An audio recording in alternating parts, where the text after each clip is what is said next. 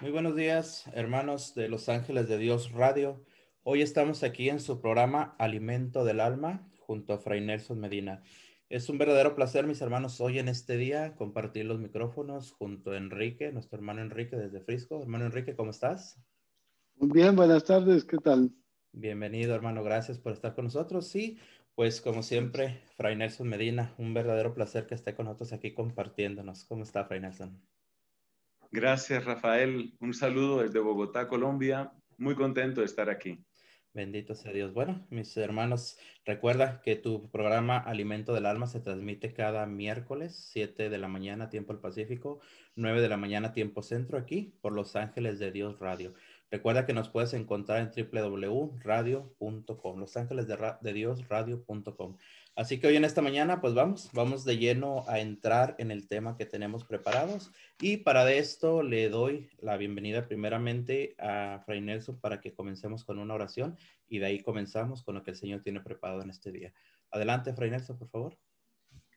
Claro que sí. En esta ocasión vamos a tomar un salmo que tiene mucha relación con el tema que vamos a tratar.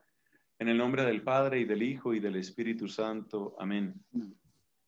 Dice el Salmo número 8, Señor, dueño nuestro, qué admirable es tu nombre en toda la tierra. Ensalzaste tu majestad sobre los cielos. De la boca de los niños de pecho has sacado una alabanza contra tus enemigos para reprimir al adversario y al rebelde. Cuando contemplo el cielo, obra de tus dedos, la luna y las estrellas que has creado, ¿qué es el hombre para que te acuerdes de él? El ser humano para darle poder. Lo hiciste poco inferior a los ángeles, lo coronaste de gloria y dignidad, le diste el mando sobre las obras de tus manos, todo lo sometiste bajo sus pies. Rebaños de ovejas y toros y hasta las bestias del campo, las aves del cielo, los peces del mar que trazan sendas por el mar. Señor dueño nuestro, qué admirable es tu nombre en toda la tierra. Oh sí, Señor, tus obras despiertan admiración, gratitud y confianza en nuestros corazones. Tú que nos lo has dado todo, nos has concedido también conocerte como fuente y como autor de todo lo que existe. Gracias por el don de la existencia, por habernos dado el ser. Gracias por el don de la inteligencia, por habernos dado el conocer.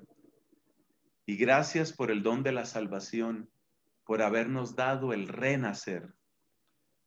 Gracias Señor por el ser, el conocer y el renacer. Haz que nuestros corazones sean agradecidos contigo y desde un espíritu de profunda gratitud y amor seamos verdaderos servidores de nuestros hermanos. Lo suplicamos en el nombre de tu amado Hijo, nuestro Señor Jesucristo que vive y reina contigo en unidad del Espíritu Santo, y es Dios por los siglos de los siglos. En el nombre del Padre y del Hijo y del Espíritu Santo. Amén. Amén. Amén. Gloria a Dios. Bueno, bendito y alabado sea nuestro Señor. Así que, pues vamos, vamos a entrar de lleno al tema que tenemos preparado en este día. Hermano Enrique, por favor, adelante. Bueno, buenos días. Muchas gracias, hermano. Muchas gracias, Padre, por acompañarnos y quisiera comenzar este, esta mañana con recordando un poquito acerca de nuestras sesiones anteriores, de lo que es este, esta serie de grabaciones que estamos haciendo, que se llama Revoluciones Industriales y el papel de la iglesia y, en, este, en este proceso, es revoluciones industriales y su impacto en la iglesia y la sociedad. Y como iglesia tiene un papel fundamental en medio de estas revoluciones. Hemos visto cómo la primera revolución comenzó desde 1700, eh, finales de la década de del siglo de 1700. 100 años más adelante, una segunda revolución, 100 años más adelante, 1880 estamos hablando de la tercera revolución, la tercera revolución digital y vamos, y, y, ahora ya estamos viendo cómo los tiempos se acortan, que no estamos pasando ni los 50 años y ya estamos, no, no, ni terminado la tercera revolución y ya estamos hablando del inicio de una cuarta revolución, de la era de la inteligencia artificial, de la era de las redes sociales. De eso estaremos hablando en, este, en esta mañana. Pero, pero recordando también lo que fue la segunda sesión, hablamos del papel de la iglesia en cuanto a su capacidad, en cuanto a su auxilio, en cuanto a su apoyo para ayudarnos a, discernir como humanidad, a discernir entre las cosas buenas, las malas, lo que trae. Bueno, como decíamos, la, la tecnología no es ni buena ni mala, es depende de cómo la ocupamos. Y esa, esa capacidad para discernir, para saber encontrar lo bueno y ocuparlo en bien, es, eso es lo que vamos a estar hablando ahora también. Pero también había el papel de la iglesia de, la, de cuanto decía la dignidad del ser humano y, la y el tercero, la capacidad o la necesidad de trascendencia del ser humano. Si lo vemos un poquito y si lo vemos en analogía como la batalla, el discernimiento es como el desenmascarar la dignidad yo lo vería como la, capacidad para defendernos ante esa, en esa batalla y la trascendencia es como vamos a vencer porque estamos hablando de un combate que va mucho más allá de lo que nosotros podemos, podemos llegar. Y entonces así vamos a hablar nosotros ahora eh, de, la, de, la, de, la, de lo que es la, el discernimiento en esta era de la inteligencia artificial y las redes sociales. Porque como estábamos hablando, vivimos en una época donde estamos, eh, la verdad está siendo atacada frontalmente y estamos inundados de fake news y de, muchas eh, eh, cosas que nos hacen perder el rumbo y la capacidad de discernir. Y por eso es que es la importancia de ahora. Pero también estamos hablando de, de, lo que es la inteligencia artificial. Y se habla mucho de la inteligencia. Y a veces eh, cuando vemos los smartphones y cuando vemos muchas cosas, decimos, no, es que la inteligencia artificial, esos aparatos inteligentes nos han llevado a una estupidez natural, a una torpeza, a una brutez natural, decimos, del ser humano. Entonces, es importante que aprendamos como qué es la inteligencia.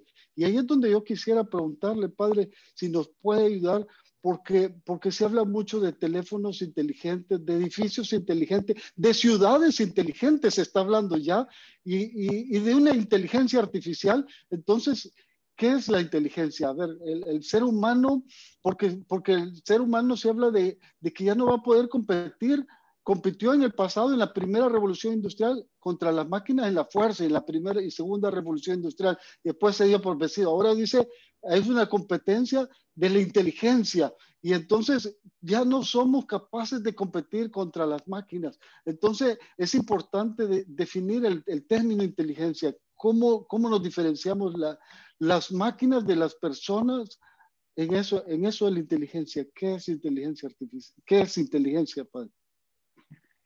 Enrique, muchas gracias. Eh, como decía al principio, pues es un placer compartir este, este espacio, estos micrófonos contigo, Rafael, contigo, Enrique. Em, yo creo que esa comparación que tú haces con la fuerza física es supremamente eh, reveladora.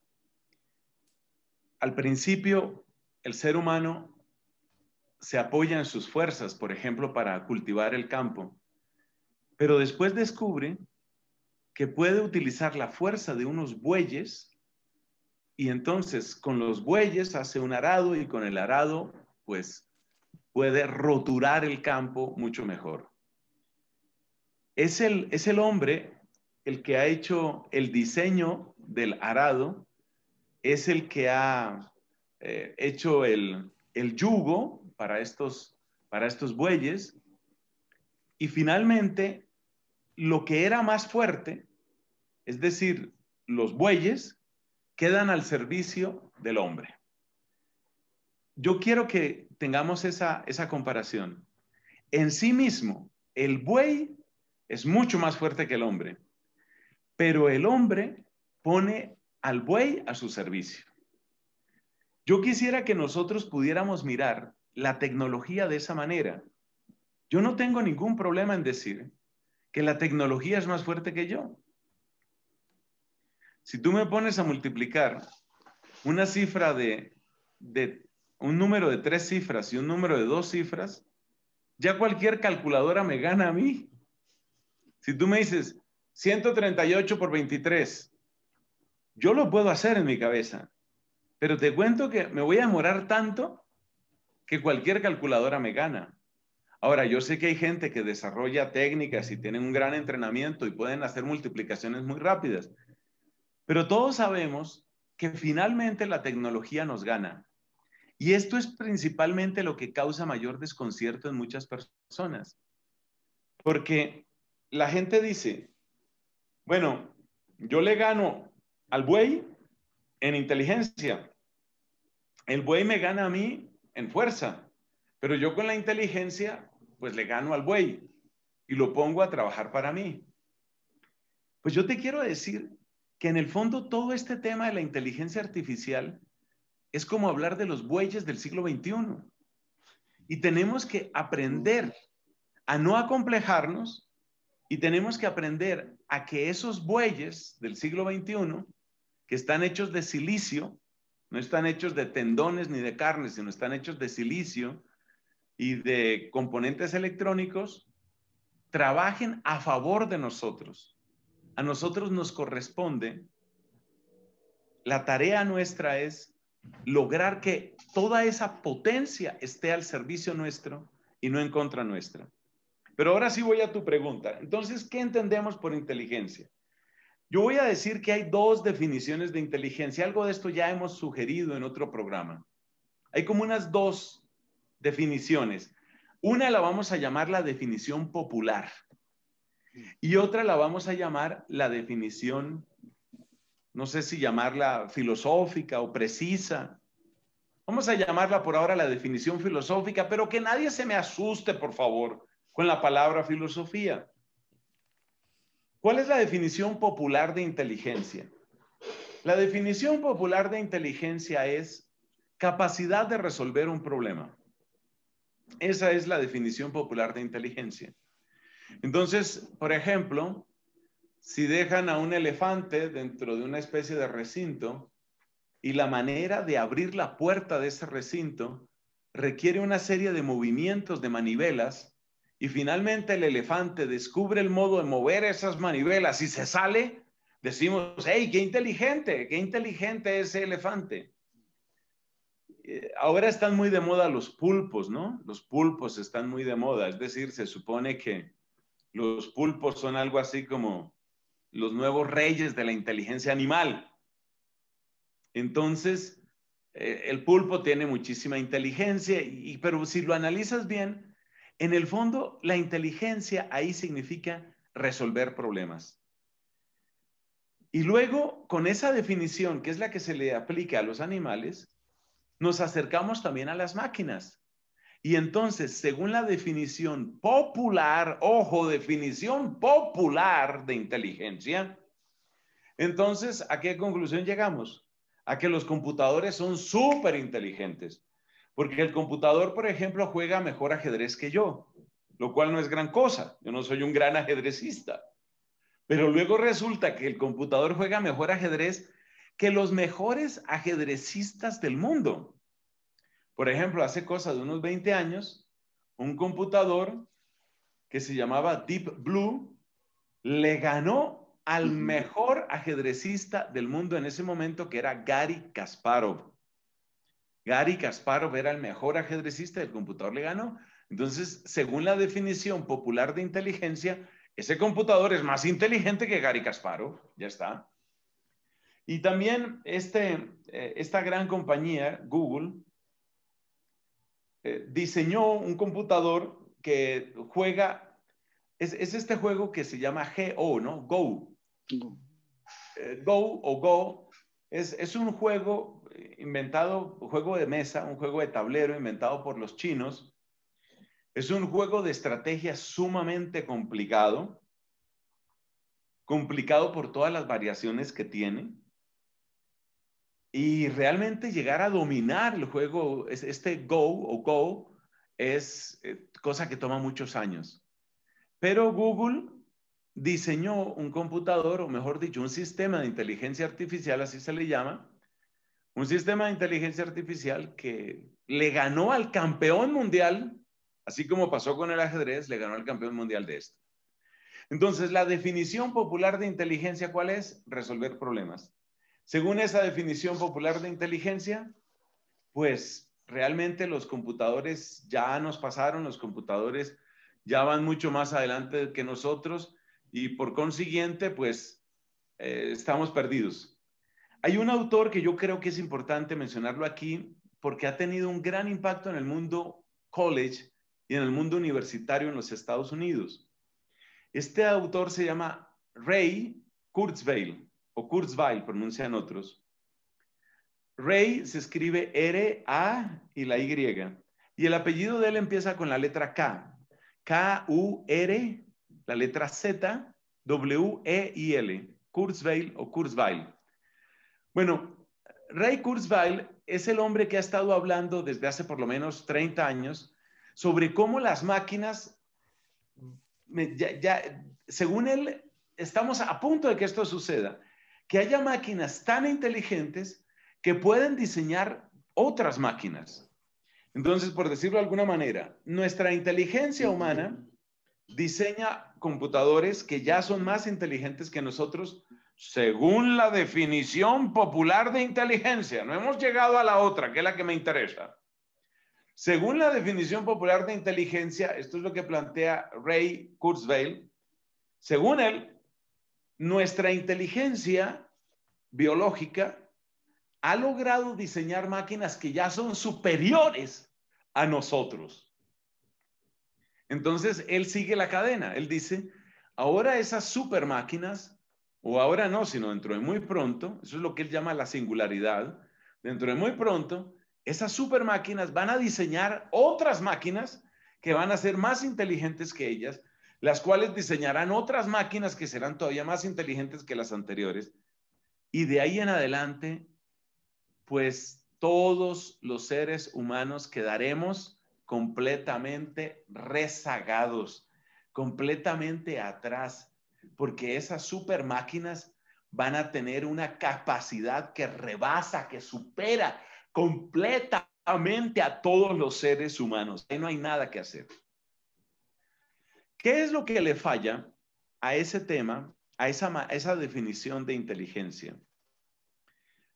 A ver, esas máquinas que llamamos inteligentes, ¿cómo funcionan?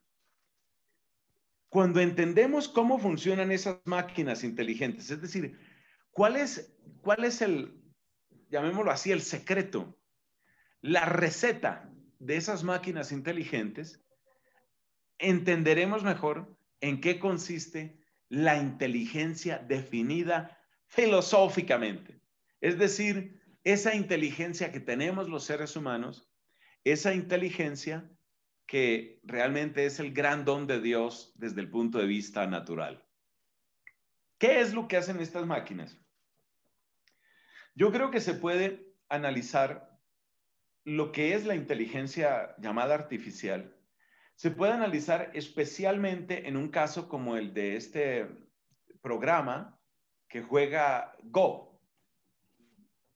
¿Qué es lo que ha hecho Google para tener una máquina con esas capacidades? Resulta que la máquina la ponen a jugar contra ella misma. Entonces, es como jugar dos veces el mismo programa. Esta es mi mano derecha, creo. Esta es mi mano izquierda. Entonces, utilizamos el programa para jugar aquí en la mano derecha y en la mano izquierda. Y estas van a jugar una contra otra. Si la mano derecha le gana a la mano izquierda, entonces el programa aprende qué fue lo que hizo este para ganar y qué fue lo que hizo este para perder. En cada partida el programa aprende. ¿Y cuántas partidas ha jugado ese computador? Bueno, ha jugado miles de millones de partidas. O sea, simplificando, por supuesto que estoy simplificando demasiado, lo que llamamos inteligencia artificial en sus versiones más elaboradas consiste básicamente en poner un propósito, poner un propósito, una meta y poner a correr el programa y hacer que el programa aprenda de sus errores. La idea es que si un programa aprende de sus errores, cada vez se vuelve más eficiente, más efectivo, más acertado. Vamos a dar otro ejemplo. yo tomo, por ejemplo, 10 mil millones de fotos. 10 mil millones de fotos. De esas 10 mil millones de fotos, 1.500 millones de fotos son fotos que contienen gatos. La cara de un gato, la garra de un gato, el ojo de un gato, un gato corriendo, gato saltando, gato feliz, gato triste, gato Félix, todos los gatos. Entonces, tengo 1.500 millones de fotos de gatos y esos 1.500 millones de fotos yo los voy a utilizar para enseñarle al computador qué es un gato. Entonces, yo le doy al computador 15 mil millones de fotos, de las cuales 1.500 millones son de gatos. Pero obviamente el computador no sabe cuáles son los gatos. El computador no sabe qué es un gato, pero yo le voy a enseñar a reconocer gatos. Mis hermanos, esta es la frase más importante de lo que estoy tratando de decir. El computador no sabe lo que es un gato, pero yo le enseño a distinguir gatos. Entonces yo empiezo a, vamos a ponerlo así en términos populares colombianos, yo le tiro una foto le tiro una foto, o sea, le doy una foto y le digo, ¿gato o no gato? Y el computador, pues al principio no tiene ningún elemento. Entonces el computador me dice, gato. Yo le digo, no, ese no era. Segunda foto, ¿gato o no gato? Me dice, no es gato. Perdió, sí era. Entonces, le estoy dando y dando fotos. Cuando yo llevo cuatro mil millones de fotos, de las cuales algunas son gatos y otras no son gatos, el computador empieza a reconocer ciertos patrones, ciertos patrones. Por ejemplo, el computador se ha dado cuenta que una esfera roja brillante no es un gato. Si llega una esfera roja brillante, eso no es un gato. Pero ha reconocido otros elementos que sí son propios de los gatos. Cuando ya llevo 12 mil fotos, de las cuales 12 mil millones de fotos, y, y, de ese orden son las cifras de entrenamiento, de ese orden. Cuando yo llevo 12 mil millones de fotos, ya el computador acierta muchas veces. Le paso una foto de un perro y el computador dice, no es gato. Cuando ya llevo 15 mil o 50 mil o 200 mil millones de fotos, el gato, el gato, el computador tiene la capacidad de reconocer gatos igual o mejor que yo. Eso es lo que han hecho, por ejemplo, para enseñar a un sistema de cómputo a reconocer qué es un pulmón enfermo. Cuando nosotros, seres humanos, nos toman una radiografía de los pulmones, hay ciertos rasgos, manchitas, características, cambios de tono que indican tiene un problema, tiene una infección, tiene un tumor, tiene agua acumulada, tiene bronquitis. Todas esas patologías se pueden identificar pero se necesita un ojo muy entrenado para eso. Seguramente una persona que no sabe nada de eso, como yo, le presentan una foto y yo me asustaría y diría, ¡ay, tiene un tumor! Y me dicen, no, no tiene ningún tumor. Lo que pasa es que esta es una persona que tiene un resfriado muy fuerte. Entonces, han hecho lo que yo dije de los gatos, lo han hecho con pulmones enfermos y le pasan al computador torrentes, pero es, es decir, yo quiero destacar esto, torrentes son millones y millones y millones de fotos o pueden ser millones y millones y millones de audios. Por ejemplo, el reconocimiento de voz. ¿Cómo crees tú que un computador aprende a reconocer la voz? Es este sistema. Al computador se le habla y entonces se le dice, no, yo no estoy diciendo lo que usted cree. Yo no estoy diciendo caballo, estoy diciendo cabello. Yo no estoy diciendo, por ejemplo, llanta, estoy diciendo llanto. Entonces son distintos. Claro, nosotros los seres humanos no aprendemos así. Ojo con lo que estoy diciendo, querido Enrique. Los seres humanos no aprendemos así. Los seres humanos no aprendemos, por ejemplo, voy a hacer aquí un experimento mental que sería el colmo de la crueldad. Imaginémonos que yo le dijera a un niño, ¿qué quieres? Y el niño no sabe hablar bien, pero tiene mucha hambre. Y me dice, comila. No, no se le da nada. Comifa, no se le da nada. Comiga, no se le da nada. Finalmente se murió de hambre ese niño. Traigan otro niño. Eso sería entrenar a los niños hasta que un niño dice, comida. Ese, tráigale comida, acertó, tráigale comida. Esa es la manera como funciona la inteligencia artificial. Entonces, la inteligencia artificial no comprende lo que son las cosas, sino descubre patrones.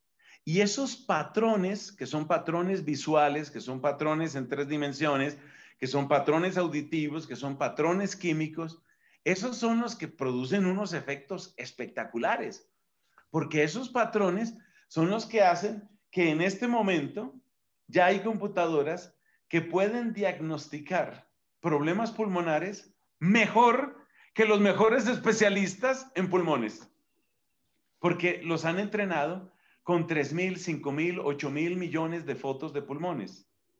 Pero ¿cuál es la gran diferencia? Que esos computadores no saben lo que es un pulmón. Esos computadores no saben por qué una persona sufre cuando tiene un pulmón enfermo. Esos computadores no saben por qué hay que identificar pulmones enfermos. Esos computadores no, no saben nada de eso. Lo único que saben es percibir patrones, descubrir patrones y obrar de acuerdo con un árbol de decisiones que se le ha dado como programación.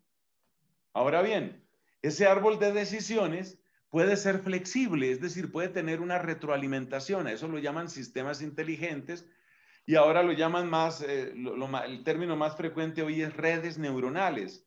Es decir, son programas que están hechos para reprogramarse. Entonces el computador puede equivocarse y no se muere de hambre. Si un niño se equivoca demasiadas veces, pues se muere de hambre, según el ejemplo que di. El computador no. Entonces los ingenieros de Google pueden poner a su supercomputador, que es un sueño de computador. Es decir, yo me voy a morir y tú también, y tú también, Rafael, no me hagas esa cara. Todos nos vamos, todos nosotros nos vamos a morir sin nunca ver ni tocar un aparato como esos. Son aparatos soñados, increíbles, con una capacidad y una velocidad impresionante. Entonces ponen a jugar Go a ese computador durante cuatro semanas seguidas. Durante cuatro semanas seguidas ha jugado 9.300 millones de partidas entre largas y cortas. Por supuesto, ese computador tiene una capacidad para resolver cosas que a mí me deja completamente sorprendido, así como el otro computador sabe jugar ajedrez, sabe, entre comillas, jugar ajedrez, así como el otro sabe, entre comillas, reconocer pulmones enfermos, pero ese computador no sabe lo que es un pulmón enfermo. Básicamente, lo que tienen esos computadores es una velocidad de procesamiento impresionante una memoria prácticamente inagotable, unos requisitos de rutina mínimos. Los seres humanos tenemos unos requisitos de rutina muy altos, lo cual quiere decir que si a mí me ponen a hacer la misma tarea demasiadas veces, yo renuncio o me enloquezco, lo que sea. Un computador puede hacer exactamente la misma tarea millones de millones de millones de veces y no pasa nada, no tiene requisitos de rutina. Y, para lograr qué? Un reconocimiento de patrones y un árbol de decisiones. Esa manera de obrar logra imitar lo que es la inteligencia, pero la imita en qué términos? En términos de necesidades exactas. Por ejemplo, si yo tomo el computador que sabe reconocer enfermedades pulmonares mejor que cualquier neumólogo del mundo, si yo tomo ese computador y lo pongo a jugar ajedrez, ¿qué crees que va a pasar? Si yo pongo el computador que sirve para manejar un carro de estos, los self-driving cars, si yo pongo un computador que sabe manejar en Los Ángeles o en Nueva York, tomo un computador de esos y, y lo pongo a que reconozca pulmones, ¿qué crees que va a pasar? Entonces, esa definición de inteligencia como resolver problemas finalmente nos lleva a conclusiones tan absurdas como decir que ellos son inteligentes porque tienen eh, requisitos de rutina mínimos, memoria prácticamente virtualmente inagotable, capacidad de procesamiento acelerada, reconocimiento de patrones y árbol de decisiones. Pero aquí vienen los puntos. Y el árbol de decisiones primero, ¿quién lo hizo? Pues lo hizo un ser humano. Entonces, terminemos. Un poquito larga la respuesta, pero ya te das cuenta que de esto depende todo lo que vamos a hablar. ¿Qué entendemos entonces por inteligencia? La definición popular, que lamentablemente es la que tiene todo el mundo, es la que utilizamos para decir, este es un smartphone. Eso, smart, ¿no? Como si fuera eh, astuto, muy inteligente. Eh, la definición popular de inteligencia es resolver problemas. Lo imperfecto de esa, de esa definición que es, que esa definición se queda en el reconocimiento de patrones, en la repetición y en los árboles de decisiones. Entonces, la inteligencia real, ¿qué es? La inteligencia filosófica, ¿qué es? Es precisamente la capacidad de enfrentarse a la pregunta, ¿qué son las cosas? Y avanzar en la respuesta.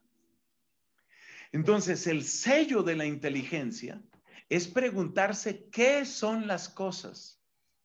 Y a partir de la pregunta, ¿qué son las cosas? Avanzar en respuestas.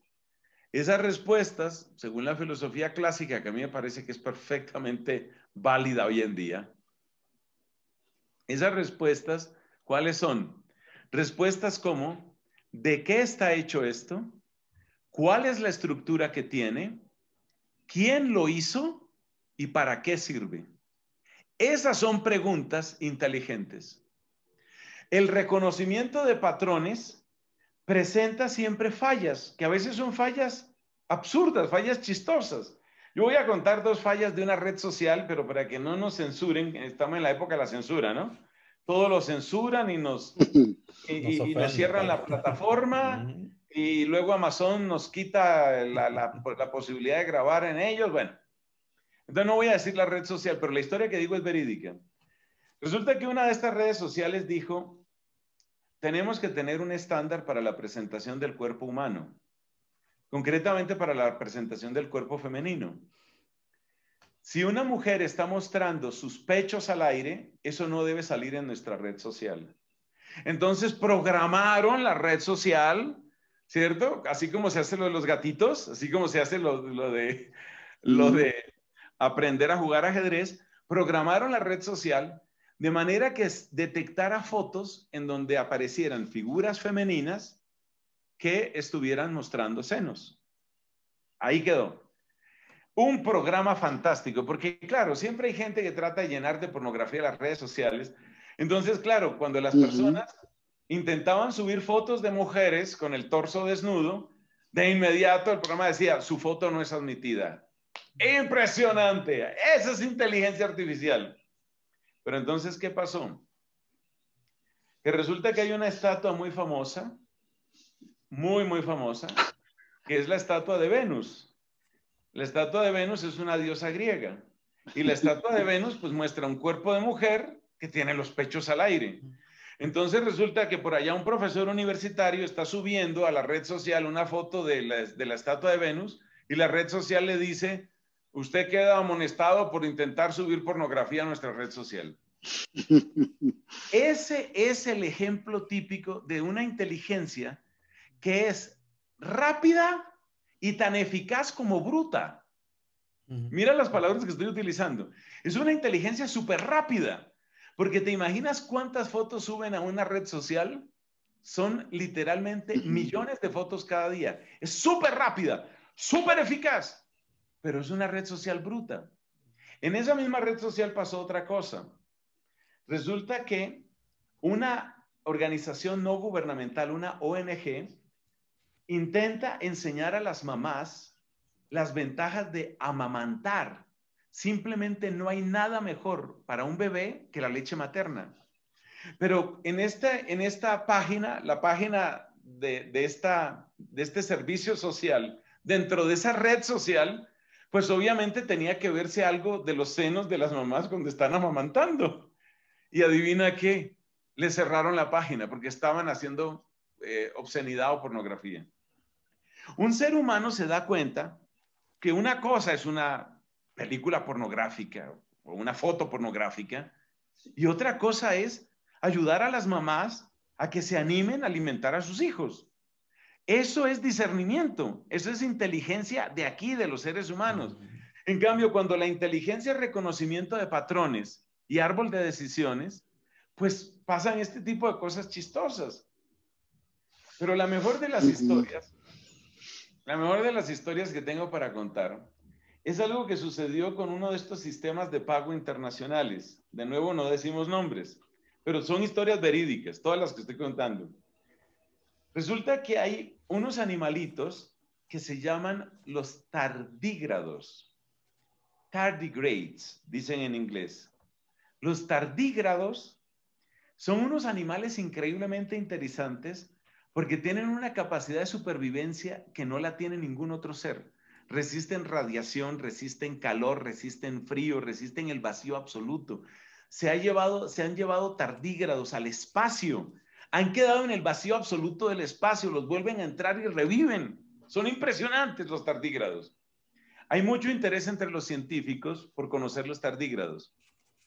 Pero resulta que hay una red de contrabando de armas en Europa Oriental que se llama los tardígrados. Seguramente porque ellos eh, consideran que ellos también son súper resistentes. Y entonces mira lo que pasó. Resulta que un investigador científico quería enviar una donación de dinero a un laboratorio que trabaja con tardígrados. Pero como en el procedimiento financiero aparecía la palabra tardígrados, entonces esta red de pagos internacionales dijo su pago no puede ser procesado, porque en la memoria de ese computador, tardígrado significa guerrillero contrabandista de armas en Europa Oriental. Cualquier chico de 11 años de edad cualquier chica de la misma edad se da cuenta que una cosa son los tardígrados estos y otros son los otros tardígrados. Entonces, la, la llamada inteligencia artificial es ultra específica, es acelerada, es eficaz y es bruta, porque en el fondo lo que quiere es la identificación de patrones. La verdadera inteligencia, que a veces en algunos cursos de filosofía la llamamos entendimiento, se hace la diferencia entre inteligencia y entendimiento. Para decir, bueno, está bien, inteligencia es lo que tienen los delfines, los pulpos, la máquina que juega ajedrez, pero nosotros los seres humanos tenemos algo maravilloso que se llama entendimiento. Bueno, entendimiento o inteligencia verdadera, ¿qué es? La capacidad de preguntarse esto qué es. Lo que no tiene el gatito cuando tú empiezas a jugarle con un láser. ¿Quién no ha hecho eso cuando tiene una mascota de gato? Tú empiezas con el láser a la pared y el gato se pone en actitud de cazador y se lanza a atrapar la lucecita. Y el gato, cuando ya se cansa, deja de jugar con la lucecita, pero nunca supo qué era la lucecita, ni por qué se apagó la lucecita, ni qué sentido tenía que le pusieran la lucecita. Inteligencia es la capacidad de preguntarse, ¿qué es? y de responder en términos de cómo está hecho, de qué está hecho, quién lo hizo, cómo está estructurado, para qué sirve. Esas son las preguntas. Entonces, un niño, un niño muy pequeño, va a obrar con la lucecita del láser casi como un gato. Pero apenas avanza un poco el niño, el niño se da cuenta que la lucecita viene de otra parte y el niño ya entiende, así no lo sepa explicarnos, no va a saber que es un láser, pero el niño, incluso niños de 5, de 6 años, ya se dan cuenta que no hay algo ahí, sino solamente una luz. Eso es inteligencia. Entonces, en resumen, inteligencia en el sentido popular es resolver problemas.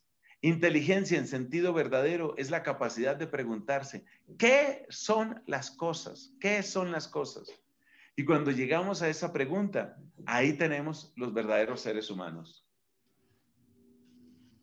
Mm, yo, yo eh, tengo mis, mis eh, lo llamaría mis inquietudes todavía, padre, porque la, la ciencia va avanzando y, y, y, hemos visto cómo ha evolucionado. Muchas veces ahora que mencionaba el niño y que pronuncia mal comida y que no le entiende.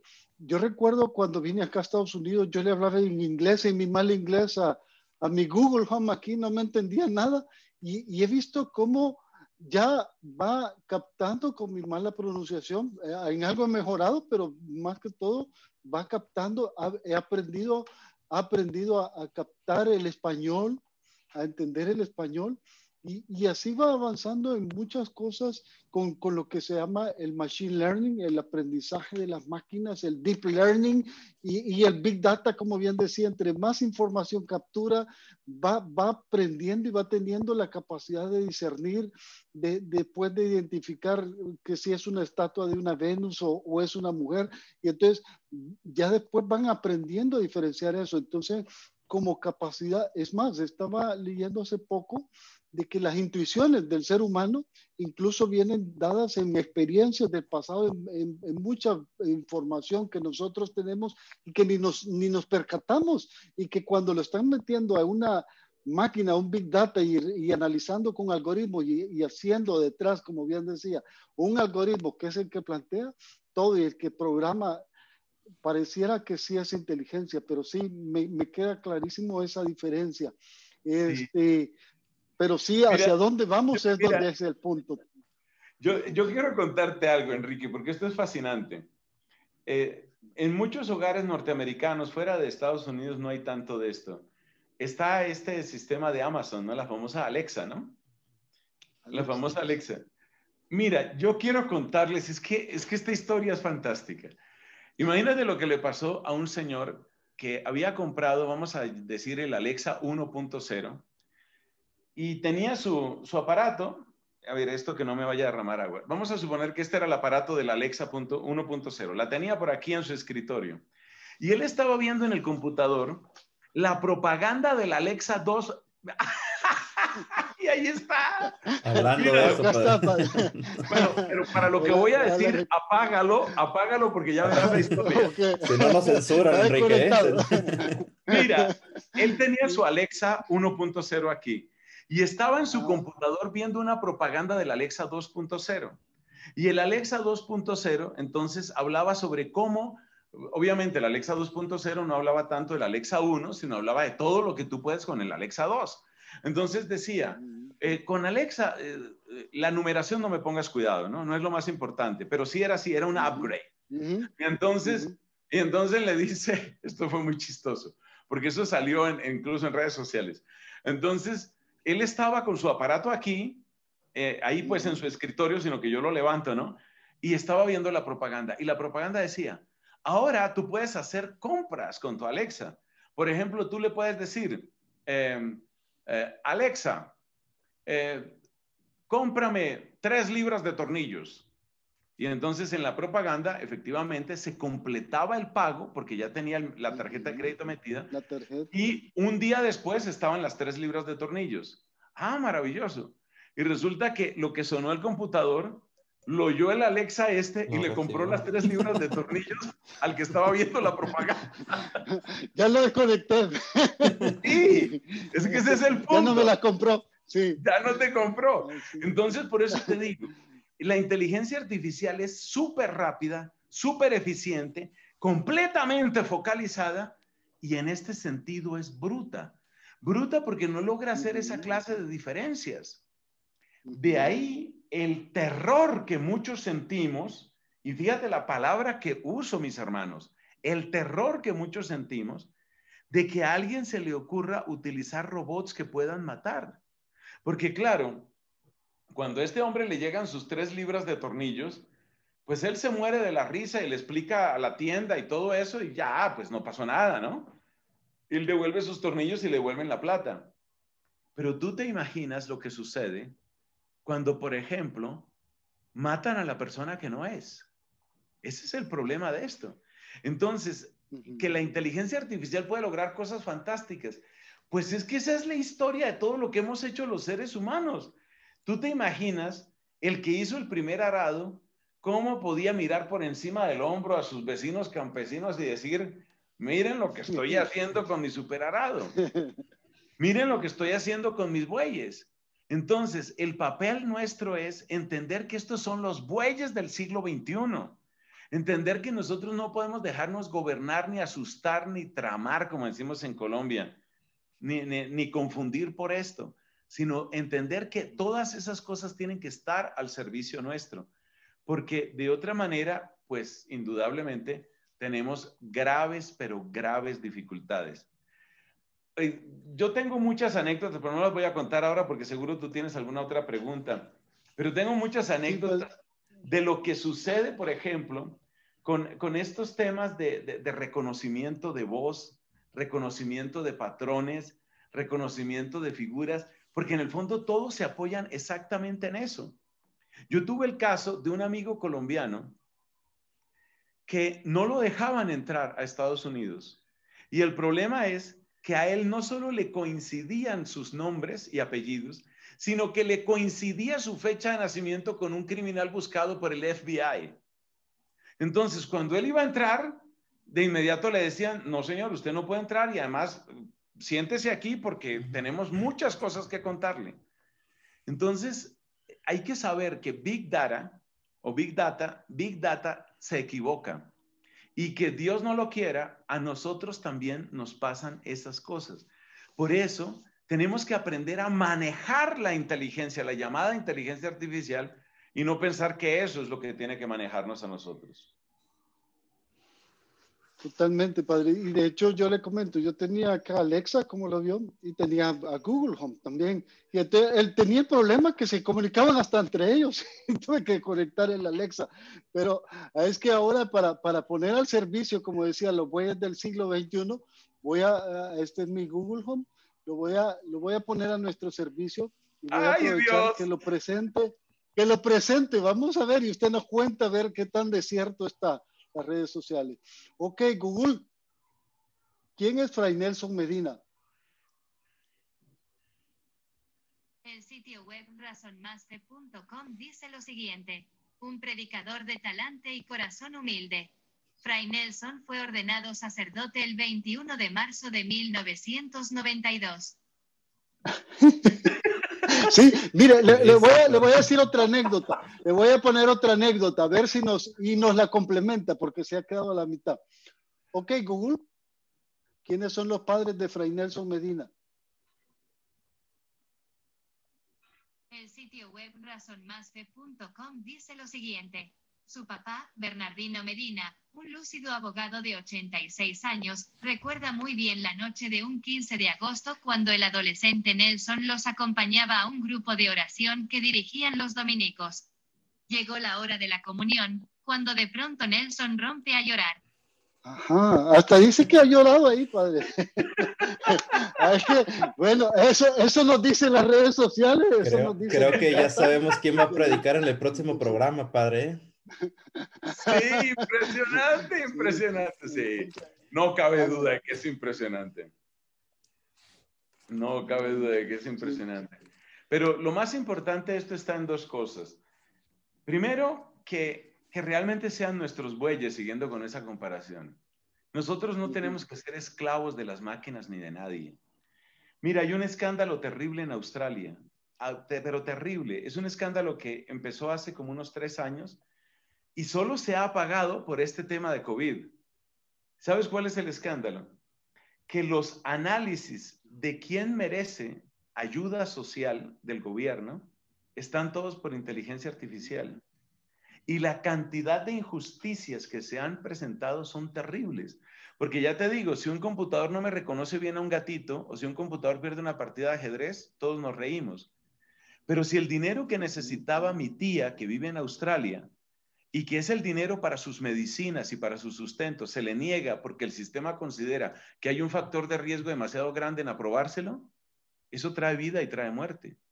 Es el, escándalo del sistema, eso se puede buscar en redes sociales, el escándalo de la, es que no me acuerdo eh, el nombre exacto que eso tiene en, Australia, pero es el, el escándalo del servicio social y la inteligencia artificial en Australia. Ustedes lo pueden buscar, obviamente les va mejor si lo buscan con los términos en inglés, y, es impresionante lo que ha sucedido. Entonces nosotros no, no podemos entregar. Eh, es, es, hermoso lo que decía el salmo este que cité al principio, muy hermoso. Como ese salmo dice, eh, le diste el mando sobre las obras de tus manos. Eso es lo propio del ser humano. Le diste el mando sobre las obras de tus manos. Esos son nuestros bueyes. Y segundo, por favor, tengamos en cuenta las repercusiones sociales terribles que tiene esto si no se maneja bien. cuando empezó la revolución industrial, aquella la máquina de vapor, de la que hemos hablado tú y yo, cuando empezó esa revolución industrial, uno de los problemas fue que se empezó a mandar a la gente a la calle, sin nada, pero sin nada. Y en esa época ni siquiera había dinero de retirement ni nada de eso. Los mandaban a la calle porque ahora tengo una máquina que hace lo que tú hacías, lárgate. Entonces, primero, que no nos dejemos gobernar por las máquinas y segundo, que jamás perdamos la capacidad de compadecernos y de servir a nuestros hermanos, porque es muy triste mandar a la gente a la muerte o a la calle o a la pobreza simplemente porque un sistema lo dijo. Eso es muy triste. Y a veces se convierte en una excusa para el egoísmo, ¿no? Entonces hay que tener cuidado con eso. De, de, hecho, precisamente eso es lo interesante que hemos pasado revisando, cómo, cómo cada revolución ha traído una revolución industrial trae consigo a veces esas revoluciones sociales porque se dan esas injusticias y se, se, crea todo eso y a veces repercuten hasta en guerras como lo hemos visto en la Primera Guerra Mundial, la Segunda Guerra Mundial, como resultado de, de todas esas injusticias, de todas esas, y hay efectos en, en, en, como el surgimiento del comunismo, eh, de efectos de todo tipo social cuando no se cuidan. Entonces, creo que, creo que en este sentido me parece pues que se está trabajando, queriendo trabajar en eso. Llevan cuatro años los líderes del mundo reuniéndose con el, Foro Económico Mundial y todo, pero aún así creo que va avanzando a unos ritmos tan acelerados que es preocupante todo esto, es, es preocupa mucho y por eso es, es, es esta, este programa que hemos querido armar con su apoyo, Padre, muchas gracias, pero la idea es precisamente descubrir discernir ahora todo eso, todas las, las, ventajas y las desventajas. Y eso es lo que yo quisiera que abordáramos ahorita, porque hablamos de comunicación, por decir una. La comunicación hey, ha venido a ayudar a, a, contactar amigos, a contactar a gente lejana. Ahora en el COVID eh, nos reunimos familias bonitos por Zoom por chat lo que fuera. Entonces, videoconferencia, sí, pero a veces estamos perdiendo la comunicación con los cercanos, con nuestros hijos, la comunicación interna con nosotros, con nuestros sentidos. Entonces, un poquito a ver si nos, si nos ayuda, Padre, eh, eh, en, en, todos esos aspectos que, que, la inteligencia artificial nos pueden desprender más eh, en cuanto a la comunicación, aislar más también eh, en cuanto a, a, a todos aspectos. Sí, Mira, eh, eh, yo empecé a pensar esa pregunta que tú me estás haciendo, hermano querido. Yo empecé a pensarla desde que el Papa Benedicto, hombre sabio, yo creo que todos lo queremos mucho, Benedicto XVI, apenas empezaba este tema de las redes en serio. Y él dijo, la gran tentación de las redes sociales es la mentira, es presentarme como lo que no soy, es presentarme para conseguir algo como lo que no soy. Y eso es totalmente cierto, es totalmente cierto. Uh -huh. Y por eso, decía otro padrecito, me gustó su expresión, decía, él, mira esta frase, el mejor remedio para el abuso de las redes sociales es el examen de conciencia diario. Entonces, por ejemplo, examinemos una acción que sucede todos los días en redes sociales. Esa acción es bloquear. Uh -huh. Y todos tenemos que bloquear. Y si no se pudiera bloquear, las cosas serían muy complicadas. Yo les comento que nada más en YouTube eh, hay personas prácticamente todos los días, esto lo he dicho y no lo tomen como presunción, pero prácticamente todos los días yo recibo maldiciones, o mejor dicho, no las recibo, me las envían. Gente que lo está maldiciendo uno todos los días, insultando. Si eres cura, eres esto, esto y esto, y sueltan toda la basura y el veneno que tienen. O sea que bloquear es algo importante. Pero ¿cuál es el problema? Que estamos aplicando luego en la vida real lo de la vida virtual. Entonces hay muchas personas que están bloqueando. Entonces hay muchos adolescentes que aunque no utilicen un botón, ahí viene mi papá bloqueado. ¿Y qué quiere decir bloquear al papá? No le cuento nada, no le digo nada, no me importa nada. Un buen examen de conciencia, un buen examen de conciencia tiene que llevarme a que toda la inteligencia que se utilizó para ponerle al celular un botón que bloquea, toda esa inteligencia no es todo en la vida. Yo tengo que examinar cómo está mi corazón. ¿Y yo por qué estoy bloqueando a mi papá? ¿Yo por qué estoy bloqueando a mi hermana? A mí me duele mucho. Hay familias donde hay hermanos que no se hablan.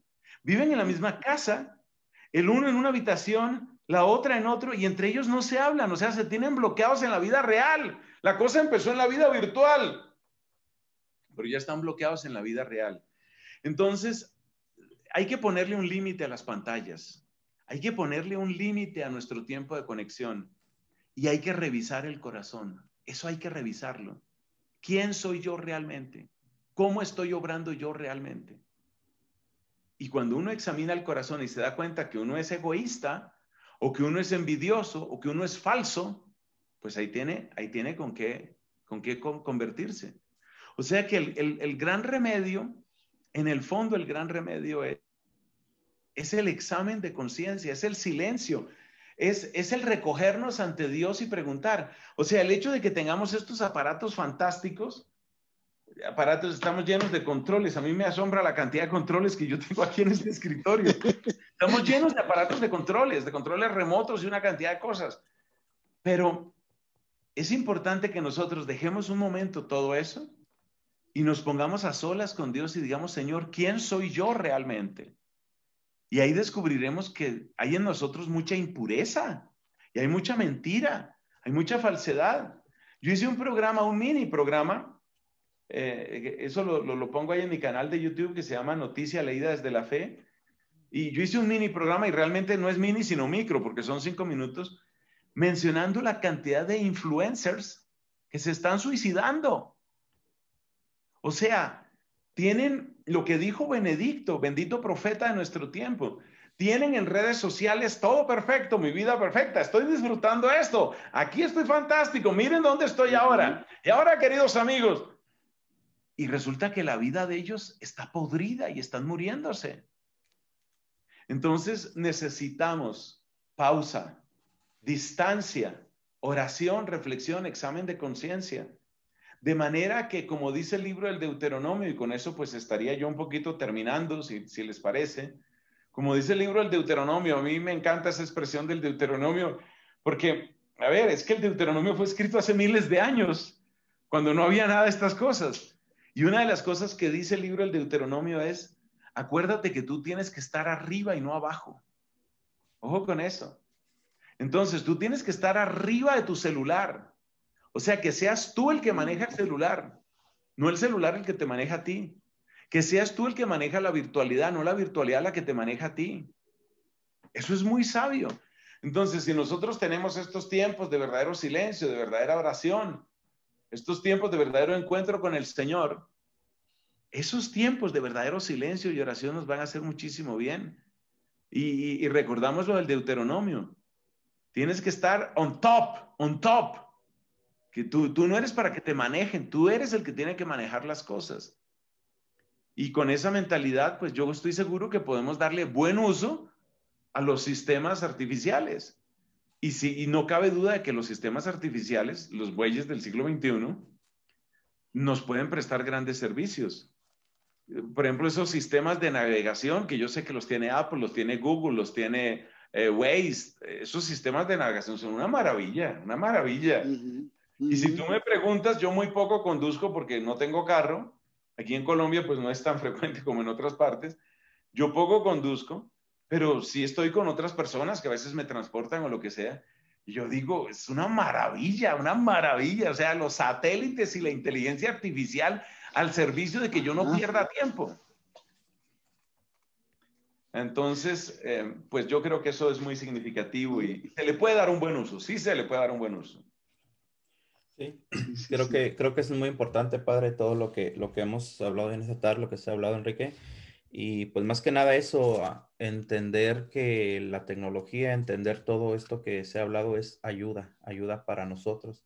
Más no, como dice usted, padre, no dejar que nos maneje, no dejar que sea parte tan, tan integral de nuestra vida, por así decirlo, ¿verdad? Simplemente tener en cuenta que primeramente poner a Dios, si ponemos a Dios al primero, sobre todo en la tecnología, pues sabremos manejar la tecnología y no dejaremos que ella nos maneje a nosotros.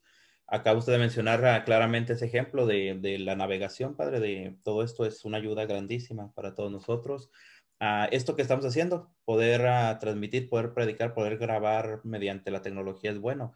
Pero algo que me quedo así rapidito ya para ir terminando, padre, ah, cuando usted mencionó sobre los influencers que se están este, suicidando, todo eso, como usted, ellos se presentan como algo perfecto. Y tristemente ese es el ejemplo que están siguiendo nuestros jóvenes, padre. Eso es, ahorita hablamos mucho con los jóvenes y ellos quieren eso, quieren ser youtubers, quieren ser personas que ganan dinero fácil de esta forma. Es algo de preocupación realmente, padre, hablando del ámbito familiar. Pero bueno, todo esto que, que se ha hablado hoy, padre, pues muchas gracias por, por, por acompañarnos. Muchísimas gracias, Enrique, por, por estar en este programa y Solamente, Enrique, para ir cerrando ya, por favor, este, ¿qué nos dices? Última. Gracias. Para, para cerrar, yo, y cerrando con los influencers, quisiera cerrar. está bien ser influencer, pero ser un buen influencer, influencer de Cristo. Y creo que eso hace falta también en nuestros jóvenes, en nuestros hijos, llevarlos a, a hacer eso, a influenciar a otros en llevar la luz de Cristo a, los hogares. Eso nos falta a nosotros y, qué lindo estos programas. ¿Y cómo poderlo ser? Como bien nos decía el padre este, esta mañana, en, reflexionar acerca de mí, acerca en ese silencio interior. ¿Qué es lo que, o sea, estamos llenados de mucho ruido.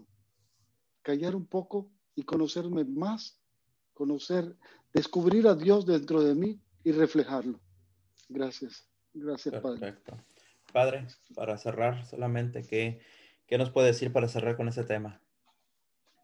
Eh, yo quisiera que cerráramos con una cita del capítulo primero de la carta a los romanos. Em, yo creo que tú tienes una versión muy bella ahí, quisiera que la leyeras y, y con eso quiero darle gracias a Dios porque ahí se muestra lo que es la verdadera inteligencia y cómo debemos utilizarla. Claro que sí, Padre. Es la epístola a los Romanos, capítulo 1, versículos 19 y 20. Ese es exacto. Dice así la palabra de Dios, Padre, dice. Pues ellos tienen claro lo que se puede conocer de Dios, ya que el propio Dios se lo manifestó. Porque lo invisible de Dios, desde la creación del mundo, se manifiesta a la inteligencia a través de sus obras su poder eterno y su divinidad, en consecuencia, son inexcusables, porque habiendo conocido a Dios, no lo alabaron como a Dios, ni le dieron gracias. Palabra de Dios. Te alabamos, Señor. alabamos, eh, Señor. Yo solamente quiero darle gracias a Dios por este programa, por estos espacios y pedirle a Dios que por encima de todas las cosas creadas tengamos siempre hambre de Él, ganas de Él y nos podamos gozar en su presencia. Gracias, hermanos. Que Dios los bendiga. Muchísimas gracias. gracias. Solamente, hermanos, recuerda que nos puedes escuchar en esta estación de radio, Los Ángeles de Dios Radio, en el internet www.losangelesdediosradio.com, en tu programa Alimento del Alma, junto a Fray Nelson Medina.